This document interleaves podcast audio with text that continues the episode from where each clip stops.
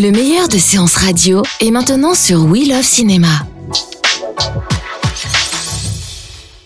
Michel Blanc, bonjour, bienvenue dans Un fauteuil pour deux sur Bonjour. Séance Radio. On est très heureux de pouvoir vous rencontrer pour parler de votre film Voyez comme on danse qui sort ce mercredi 10 octobre en salle.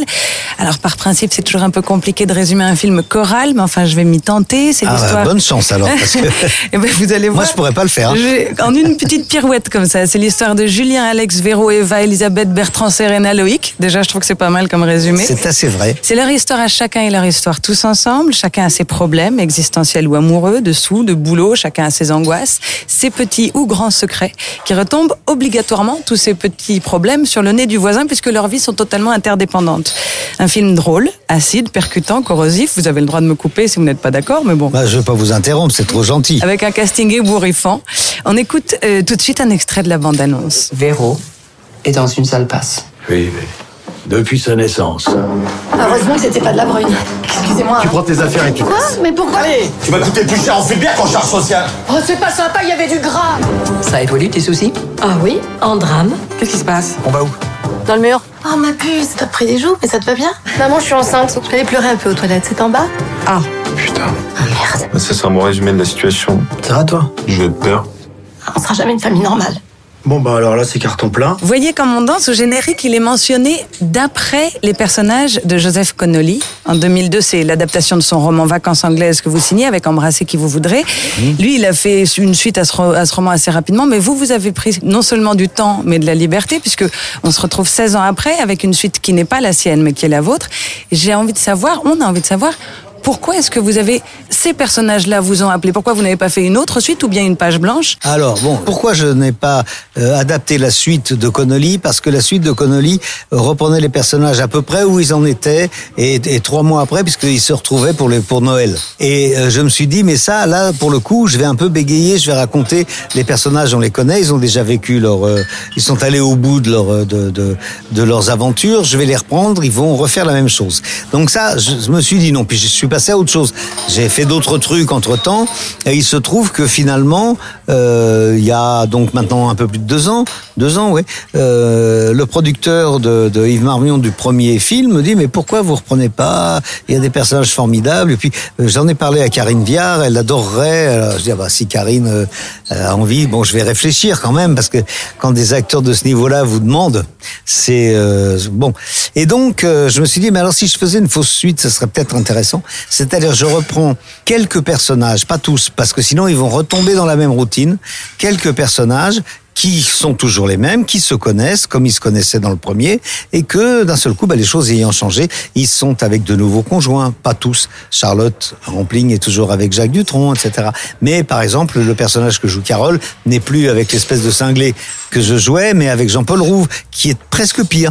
Euh, D'ailleurs, donc voilà, c'est- venu un peu comme ça. Et quand j'ai trouvé ce décalage-là, ben, je me suis mis à écrire. Et puis c'est- venu, et puis ça m'a amusé et ça m'a intéressé. Souvent, les acteurs écrivent euh, des rôles pour eux parce qu'ils trouvent pas euh, des rôles qui leur plaisent au cinéma. Et vous, vous écrivez euh, des rôles pour vous qui sont. Celui-ci, il est tout petit. On est très Ouais, heureux non, de vous y ouais. voir, mais. Ben, c'est gentil, mais moi j'avais pas envie de me. Je n'aime pas me mettre en scène, même si je l'ai fait. euh, je n'aime pas me mettre en scène et jouer. Euh, c'est peut-être parce que je l'ai dans, dans les premiers films, je l'ai fait. euh, Marche à l'ombre, évidemment, euh, duo avec Gérard, mais mais c'était pas une composition parce que c'était mon personnage en gros. C'était mon personnage habituel de café théâtre. De, c'est un dérivé de Jean-Claude Duss, le personnage de Marche à l'ombre. Et puis ensuite, je l'ai fait dans Grosse Fatigue. euh, là pour le coup, parce que je voulais que les gens jouent leur propre rôle. Donc je jouais Michel Blanc, son sosie. Donc ça faisait deux rôles et des fois des rôles qui se parlent donc avec euh, vous, vous c'est des effets spéciaux, c'est infernal à faire. Et là, ça, je pense que la grosse fatigue, elle a été ressentie réellement par moi. Je me suis dit non plus maintenant. Les personnages ont évolué, le casting aussi. Comment vous avez fait ces choix Donc, Karine Viard, euh, vous voulez? Ah ben euh, j'ai j'ai choisi à l'intérieur des des personnages du premier ceux justement qui qui avaient en- une une évolution possible. Il y a des moi j'ai adoré travailler avec Vincent Elbaz, Denis Podalides, etc. Mais si je les ramenais là, alors là à tous les coups je ramenais, je faisais une redite du premier.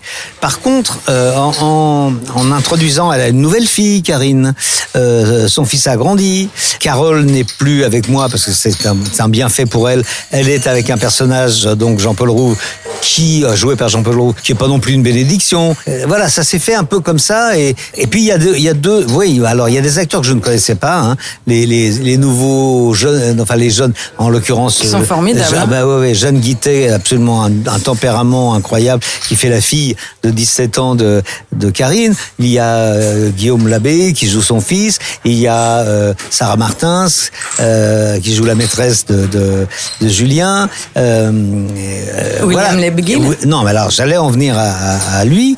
Et puis de l'autre côté, il y avait William euh, et euh, William Lebguil et Jean-Paul. Or, Jean-Paul Rouve et William Lebguil, c'est une histoire euh, assez marrante. C'est une histoire d'amitié et d'admiration professionnelle. On s'est rencontrés ensemble sur le, le film dirigé par Jean-Paul qui s'appelait Les Souvenirs. Moi, je jouais un rôle et William jouait un autre rôle. Et j'ai croisé William sur, mais vraiment très courte, un très court moment sur un plateau où il avait une réplique, etc. Et j'ai regardé ce, ce, ce type jouer. Je me suis dit, euh, ce type a une originalité et un talent extraordinaire. Euh, Je, je veux travailler avec lui. Bon, un jour ou l'autre, je savais pas comment. Jean-Paul, on est devenus très amis. Ensuite, on fait Aladdin, le 1. Euh, on se retrouve avec tous les trois acteurs ensemble à Marrakech et on passe euh, toutes les soirées après le tournage. Bon, Ça devait à- pas être triste. À picoler du rosé et à dire des bêtises. Et donc, ça, ça nous a un peu soudés. Et je me suis dit, moi, j'ai envie qu'ils soient dans le- dans l'aventure. Alors, j'ai écrit des rôles pour eux. Ils auraient pu me dire non, hein. Euh, bien entendu. Je- mais, mais euh, voilà, c'était une envie de, de mélanger deux univers, celui de d'embrasser et puis le mien actuel, euh, et puis de de- d'actualiser celui d'embrasser. Enfin, je sais pas comment vous dire. Et d'avoir autour de moi que des gens que j'ai ben, un bonheur fou à retrouver sur le plateau le matin aussi. C'est c'est important, ça. hein. Karine Viard a dit, je sais que on vous a posé la question euh, pas plus tard qu'hier soir, mais elle a dit euh, que vous étiez quelqu'un de très féministe en ce que vous mettez à l'honneur des femmes fortes, des femmes combattantes, des femmes courageuses. Et c'est vrai que dans ce film, euh, c'est, si je devais en faire un autre résumé, je mettrais tous les noms de personnages féminins en premier parce que c'est, c'est elles qui tiennent Oui, oui, oui, le, oui, le oui. scénario, c'est elles qui, c'est une, une représentation de, de, de la femme comme vous la voyez dans la société? Oui, oui, probablement oui. Parce que c'est, je vous assure que je ne suis pas parti en me disant je vais faire un manifeste féministe ou, un- ou me montrer les mecs comme des. des Non, c'est, je dois avoir. euh, Alors je dis tout le temps, j'ai été élevé par une euh, maman qui est une femme euh, très forte euh, et qui tient le coup et qui est, euh, voilà, malgré tous les problèmes qu'elle a pu avoir dans dans sa vie, qui est toujours une euh, le pilier de de la famille et, et- un père très aimant et, et donc qui n'a pas abîmé l'image de l'homme.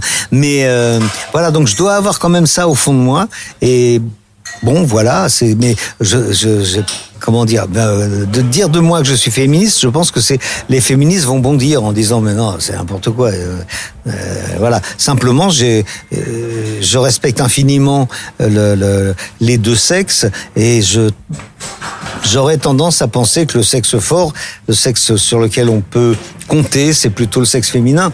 Maintenant, euh, c'est une grande banalité. C'est les deux ensemble, c'est bien aussi. euh, Enfin, tout. Voilà, c'est une question d'individu parfois. Ça fait plaisir de voir au cinéma des rôles de femmes fortes.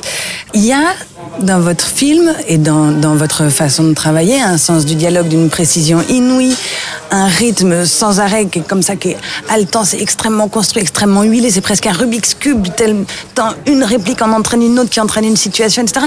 Au niveau de l'écriture, c'est un casse-tête chinois, quoi. J'ai lu que vous aviez fait 18 versions.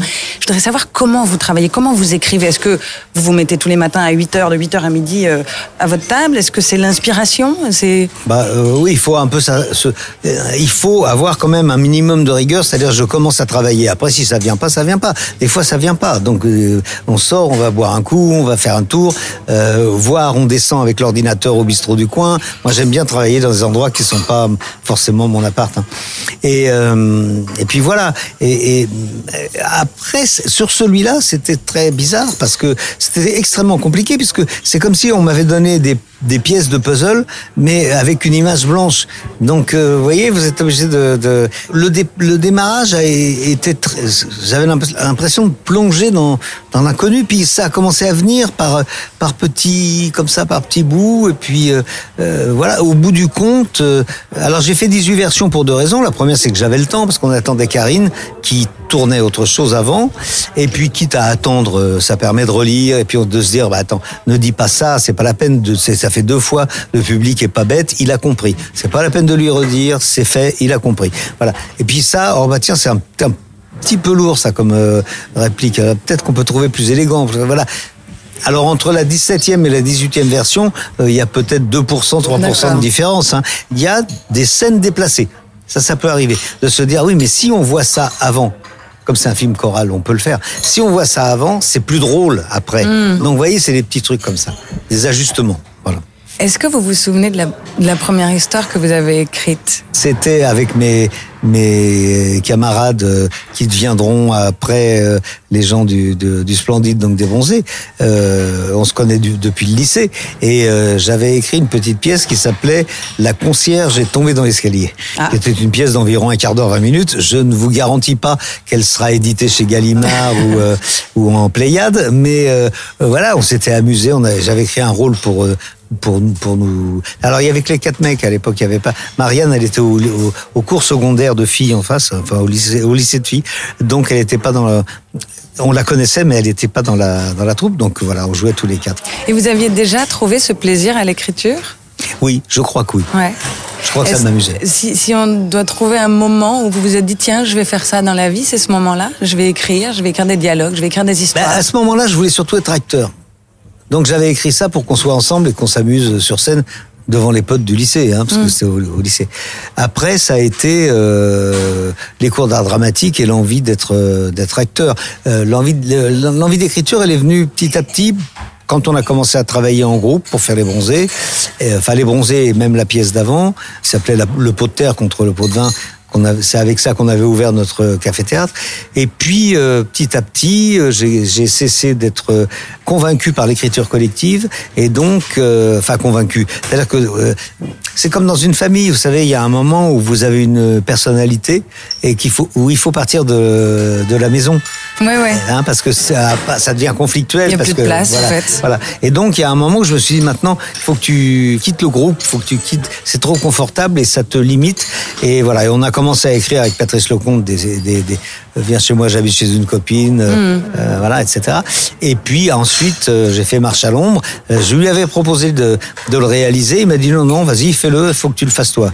Donc c'est lui qui m'a un peu poussé. Puis j'ai eu la chance d'avoir un producteur, ce qui est quand même très rare, d'avoir un producteur qui, qui vient vous dire si vous voulez le mettre en scène, je vous produis. Généralement, on rame pendant des années.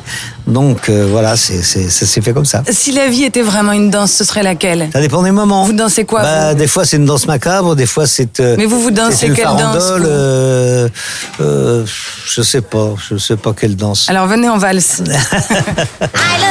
Bertrand est en garde à vue. Qu'est-ce qu'il a fait? Aucune idée. Tu risques gros? Ah, S'il trouve tout, euh, ça peut être contrariant. Et tu penses toujours que t'es le KGB à tes trousses? Ça me fait pas rire. Je suis sûr qu'on me suit.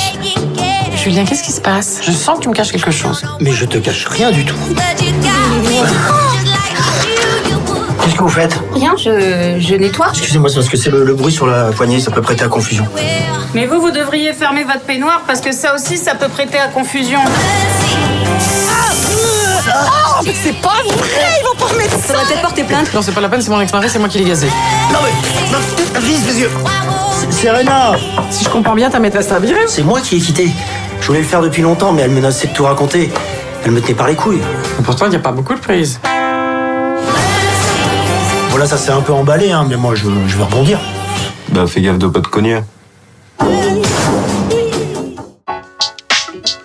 Retrouvez l'ensemble des contenus séances radio proposés par We Love Cinéma sur tous vos agrégateurs de podcasts.